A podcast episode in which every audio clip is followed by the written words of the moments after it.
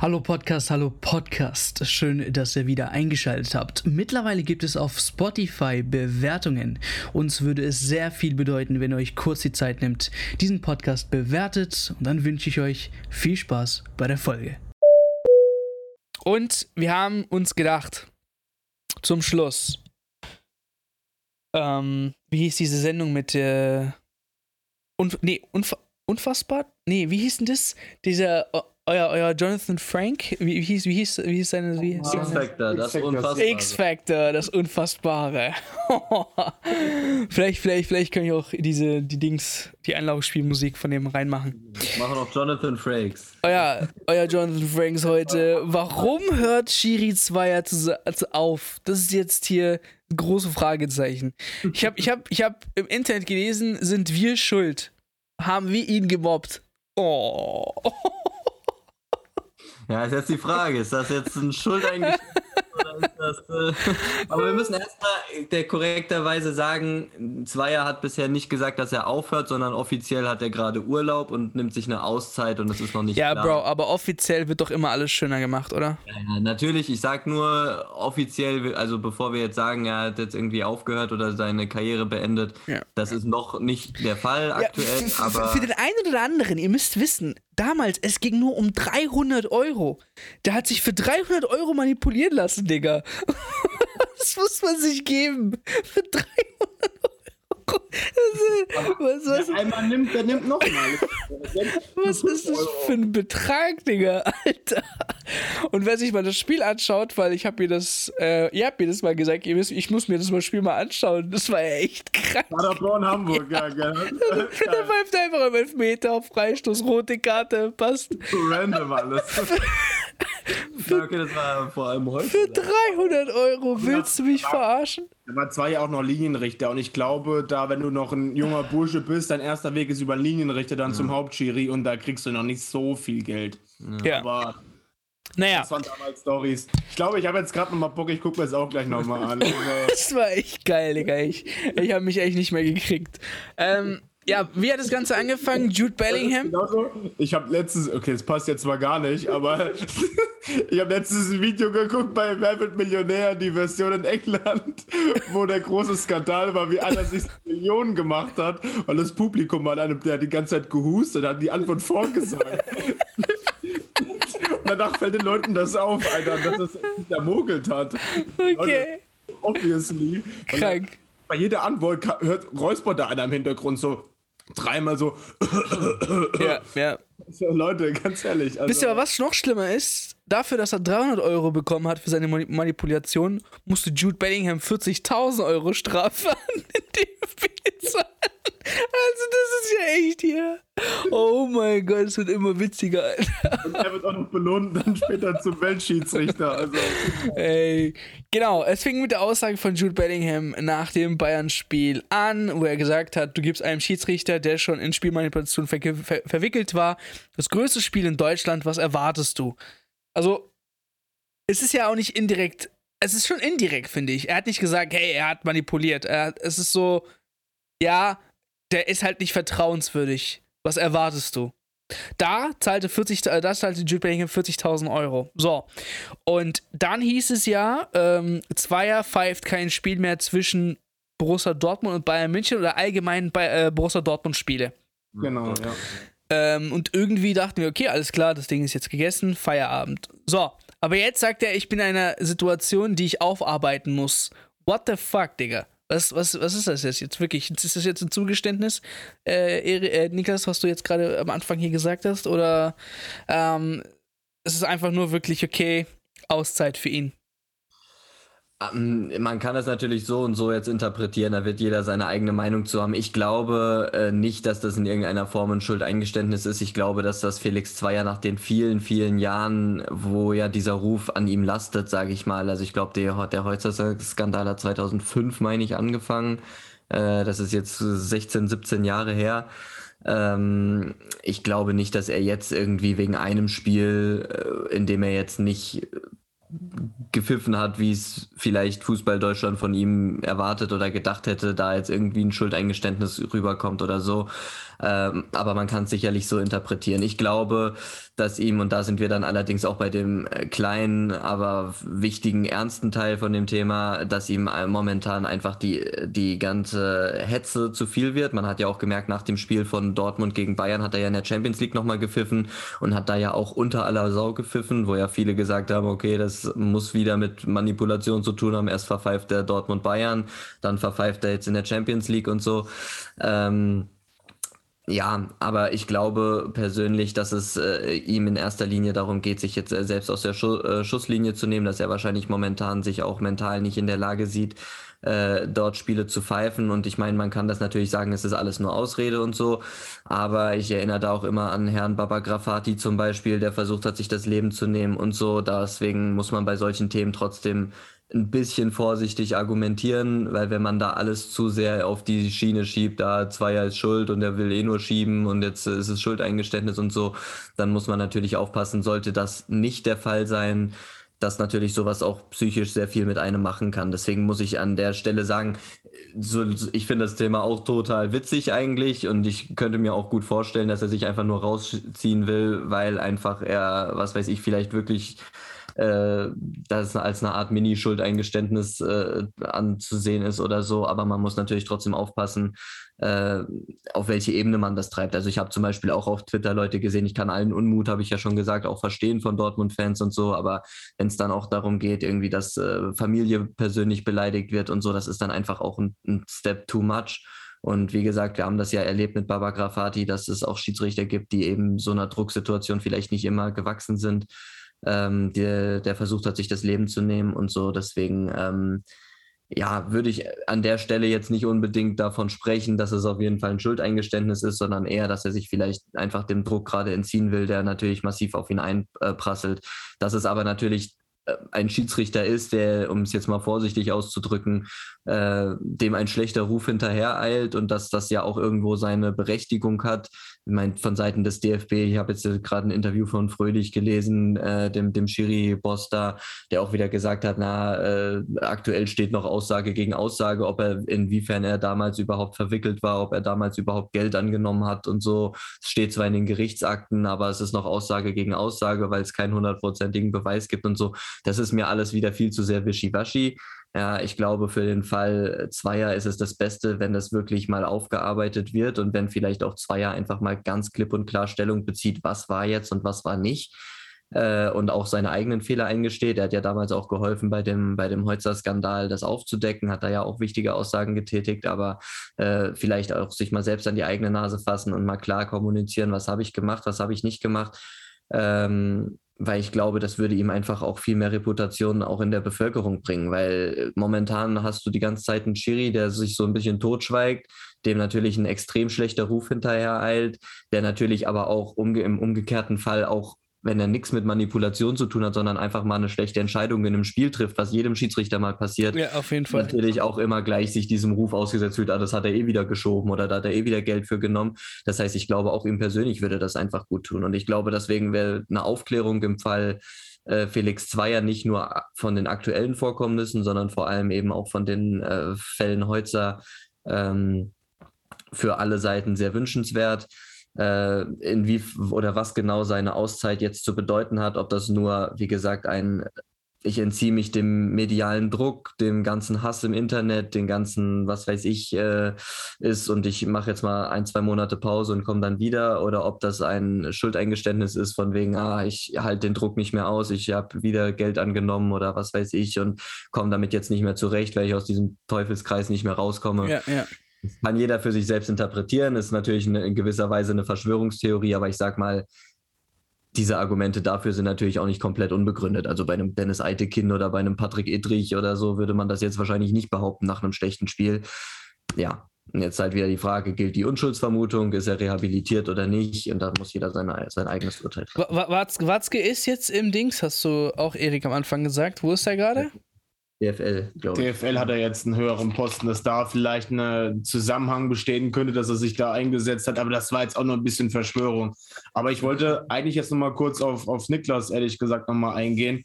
Also ich finde halt auch über zwei Jahre, ja, wir haben es ja damals gesagt, das ist halt schon eine Sache, die eigentlich verjährt ist, aber man muss da ja dieses, auf jeden Fall die ganze Sache nochmal aufarbeiten. Und ähm, wie er schon so gut gesagt hat, der Vergleich mit Baba Grafati, der ist eigentlich ein ganz guter. Ähm, zumal ich halt auch sagen muss, das war eine Zeit damals, da hat man das alles noch so ein bisschen belächelt, weil Baba Grafati, ich meine, heutzutage gibt es immer so viel Hate in den Medien und ich finde, selbst jetzt ein, vielleicht hast du es auch mitgekriegt, ein äh, Lammers hier bei Frankfurt, der wurde ja für seine Lustlosigkeit gegen die Eintracht auch komplett niedergemacht. Wenn du jetzt auf Instagram guckst, die ganzen Frankfurt-Fans, die haben den bis auf alles beleidigt. Also ähm, das geht halt auch sehr, sehr schnell. Und äh, ich glaube, bei, bei Zweier wäre das damals äh, jetzt heute passiert, zu dem heutigen Zeitpunkt, ich glaube, der wäre komplett, ja, der wäre komplett verbrannt gewesen, der Name. Ähm, dann hätte er übrigens auch, wenn es jetzt bei einem Schiri jetzt rauskommt, der könnte dann auch in zehn Jahren nicht mehr pfeifen, von wegen rehabilitiert. Das würde, glaube ich, ja. zu krasse Proteste geben. Ja, also so Eben. Fall. Aber trotzdem, man muss, was ich jetzt auch, ich bin auch definitiv kein Zweier-Freund, aber man muss nur anhand der Noten, weil Kicker, Bild, egal wie sie alle heißen, medial, die geben ja auch immer Noten für Schiedsrichter. Man muss trotzdem anerkennen, zählt er an sich trotzdem noch zu den, zu den Top 5, 6 Schiedsrichtern, laut diesen Noten jetzt. Also er ist jetzt trotzdem an sich kein schlechter. Ähm, und während halt damals in Baba Grafati laut irgendwelchen Rankings zum vierten Mal in Folge, damals zu dem Zeitpunkt, als der, äh, als der schlechteste Schiri äh, dargestellt wurde. Und ist klar, dass man dann irgendwann durch sowas sich enorm gemobbt fühlt, irgendwann in Depressionen verfällt und dann liegst du dann am Ende in der Badewanne im Kölner Hotel, pfeifst morgen ein Spiel, du weißt, die Fans wollen dich eigentlich nicht pfeifen an der, nicht eh wieder pfeifen aus, nicht eh wieder aus, weil du einer, einer der Nulpen für die meisten Fans bist und dann denkst du dir nur gut, nehme ich eine Glasscherbe und beende es, so nach dem Motto und das ja. war halt eine große Geschichte und ich hoffe halt wirklich, dass sowas jetzt bei Zweier nicht im Kopf vorgeht. Ich halte ihn eigentlich sehr für sehr stabil, würde ich jetzt mal sagen. Also, das ist, ich weiß Gott, ich werde nicht über sowas jetzt reden, aber. Er ähm, muss auch mit viel Druck umgehen können, sonst hätte er das eben, in der Vergangenheit auch eben, nicht durchziehen können, sag eben, ich mal. Aber also. ich, ich denke halt auch, gerade so eine Aussage, ich habe es ja damals auch schon gesagt bei uns im Podcast, man muss sich das mal vorstellen. So eine Aussage tätigt ein 18-jähriger Engländer, der neu in der Bundesliga ist. Ja. Und dann muss das vorher einfach schon bei den Spielern thematisiert worden sein, dass ein Felix Zweier dieses Spiel leitet. Und da muss einer irgendwelche, zum Beispiel Marco Reus, der da selber als Zehnjähriger damals das Spiel mitbekommen hat zwischen Paderborn und Hamburg zum Beispiel. Und dann geht das halt, kursiert halt in der Kabine, ey, der das damals verpfiffen und der pfeift uns heute. Und allein, wenn du bist ja als Schiedsrichter eigentlich auf dem Feld, bist du ja eigentlich so der Chef. Und wenn so deine, deine kleinen Meinzelmännchen wie die Spieler allein schon so über dich denken, ich will jetzt nicht den Vergleich ziehen, aber es hat schon irgendwie was von, von einem Arbeiter und einem, und einem Chef sozusagen. Wenn die dir nicht gehorchen, dann gerät das komplett außer, außer, außer Kontrolle.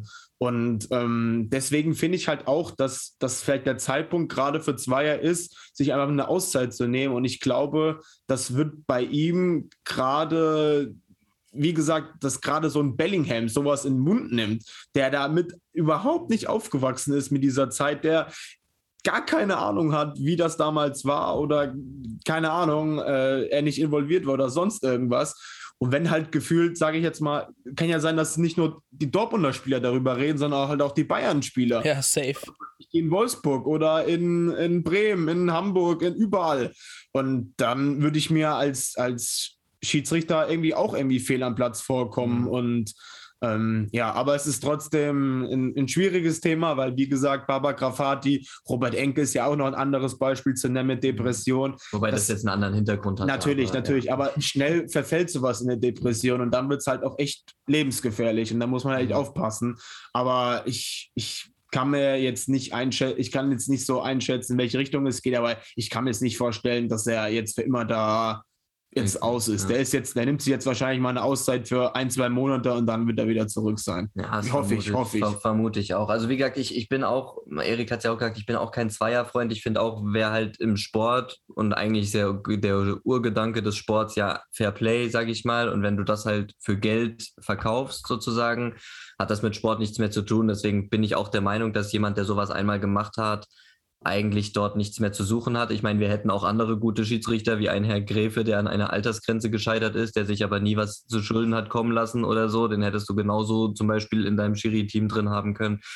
Ähm, da bin ich schon grundsätzlich auch der Meinung, dass äh, so jemand dann auf sportlicher Ebene dann eigentlich nichts mehr verloren hat. Aber wenn er eben dort ist, weil er beim DFB als rehabilitiert gilt, dann äh, ja, ist das zu akzeptieren und dann muss man natürlich schauen, wie weit es geht. Dass äh, er mal eine falsche Entscheidung treffen kann, ist völlig menschlich und dann ist es auch übertrieben, wenn man immer mal, wenn man bei jeder kleinen Entscheidung gleich sagt, oh, das war geschoben oder der hat das Spiel wieder gekauft oder so. Im umgekehrten Fall muss natürlich sagen, jeder Spieler, und genauso gilt das natürlich auch für Schiedsrichter, muss auch mit Kritik umgehen können. Und wenn du dir halt einmal was hast zu Schulden kommen lassen, musst du auch davon ausgehen, dass das eben immer wieder mal thematisiert wird. Das heißt, auch da muss man natürlich sagen, okay, wenn Zweier von sich aus sagt, obwohl ich das irgendwie irgendwas damit zu tun hatte, was auch immer in der Vergangenheit, äh, ich möchte trotzdem das weitermachen, diesen Job, dann muss er natürlich auch davon ausgehen, dass eben da auch über ihn geredet wird, äh, im, im negativen Sinne. Ähm, man muss aber halt immer gucken, wo die Grenzen sind. Das ist halt das, was ich halt an der Stelle sagen will. Also wenn man mal sagt hier, ich habe mich zum Beispiel auch übelst aufgeregt, als Herr Stieler den Elfmeter für Bremen gegen Schalke gegeben hat, ja, wo ich bis heute nicht weiß, wofür. Ja. So, aber deswegen, da rege ich mich mal drüber auf. Da schreibe ich vielleicht auch nochmal scheiß Schiri ins Internet oder so, keine Ahnung, ja. Aber wenn es dann halt an die Stelle geht, dass man dann äh, ständig Spielmanipulation vorwirft, wenn dann Familie bedroht wird oder irgendwas, das sind dann halt einfach Dinge, die sind dann wieder komplett unverhältnismäßig. Und da muss man dann eben aufpassen, dass es, wie Erik ja gesagt hat, nicht in so eine Richtung wie Baba Grafati oder so geht. Ähm, Deswegen mal gucken. Ich bin gespannt, wie es weitergeht. Ich denke, irgendwann werden wir auch da ein Statement von ihm bekommen, vielleicht oder über den DFB oder so. Äh, sollte er seine Karriere beenden, wird das dann, werden dann sicherlich auch Gründe kommuniziert werden. Der offizielle Grund, der jetzt genannt worden ist, so wie ich ihn gelesen habe von dem Herrn Fröhlich, ist einfach, dass er momentan Zeit für sich braucht und äh, sich einfach äh, mental und psychisch nicht in der Lage sieht zu pfeifen welche Ursachen das hat, da kann man drüber spekulieren. Wie gesagt, das Thema mit Spielmanipulation ist immer ganz lustig. Ich finde das ja auch immer, wenn dann so Verschwörungstheorien kommen und so, ist ja eigentlich immer geil. Aber man muss halt trotzdem den ernsten Hintergrund trotzdem haben.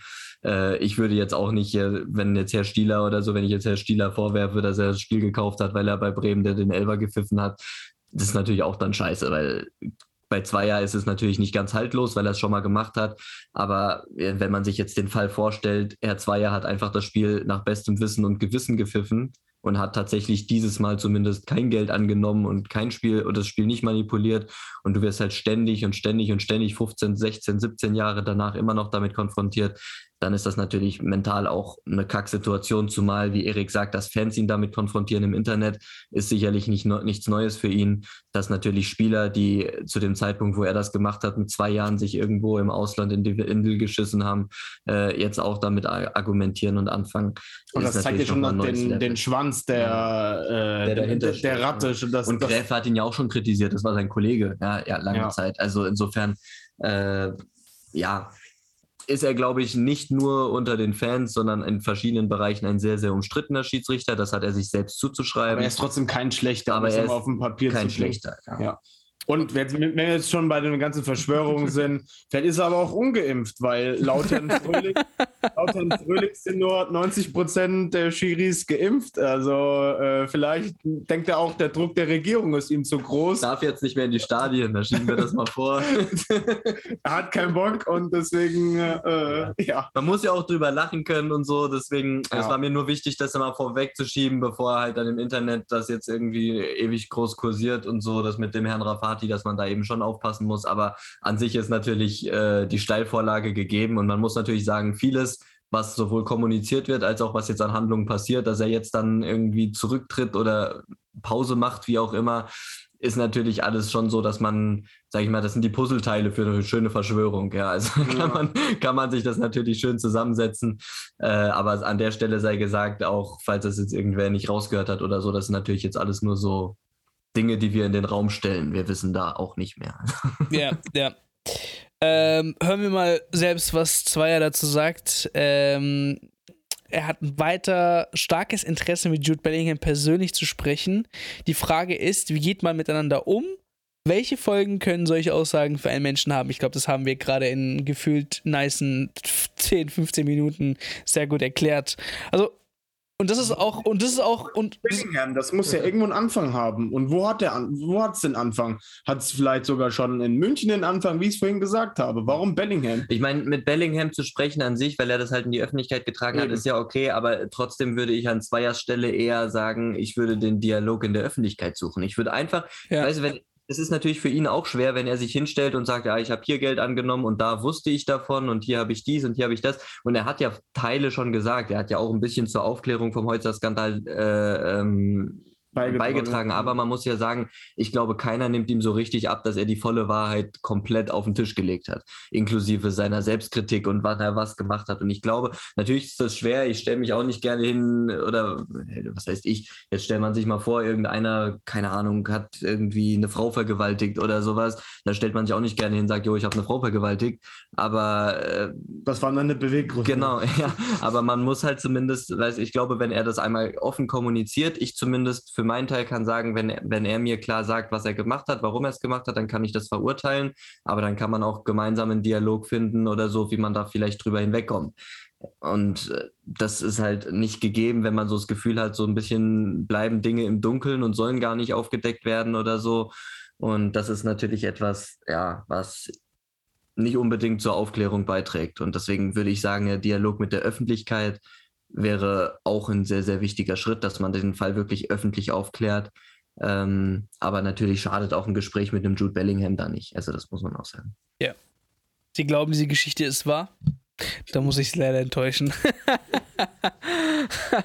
Bis zur nächsten Folge, ihr Jonathan Franks. Nein, äh, keine Ahnung, vielleicht können wir so diese X-Faktor-Folge Jede mal- Woche jede Woche mal regelmäßig bringen. Große Verschwörungen im Fußball. Ähm, ja, das, das war tatsächlich die erste Sports Leaks. Sports Leagues, genau. Nee, ist echt interessant. Dann äh, würde man sich auch näher mit dem Fußball, glaube ich, beschäftigen, wenn man jetzt da alte Akten rausholt und nochmal präsentiert. Ist sicher, sind sicherlich auch witzige Geschichten dabei. Definitiv. ähm, ja, und das war sie tatsächlich. Die erste große, erste große Woche von uns für euch. Ähm, wir hoffen auf jeden Fall, dass es euch gefallen hat. Und äh, wie im letzten Jahr gilt auch für dieses Jahr gerne weiterempfehlen, gerne weiter sagen. Mundpropaganda ist die beste Propaganda. Und fünf Sterne, Freunde. Und fünf Sterne. Genau, das geht jetzt mittlerweile bei Spotify. Ähm, von daher würden wir uns sehr, sehr, sehr drüber freuen. Ich sage auf jeden Fall danke fürs Zuhören und wir hören uns dann nächste Woche wieder bei einer weiteren Folge. Ciao, ciao. Okay, Episode ist vorbei. Vielen Dank fürs Zuhören. Bitte, bitte, bitte, bitte lasst unbedingt ein Review oder ein Abo da. Das hilft sehr diesen Podcast und vielen Dank nochmal fürs Einschalten. Bis zur nächsten Folge.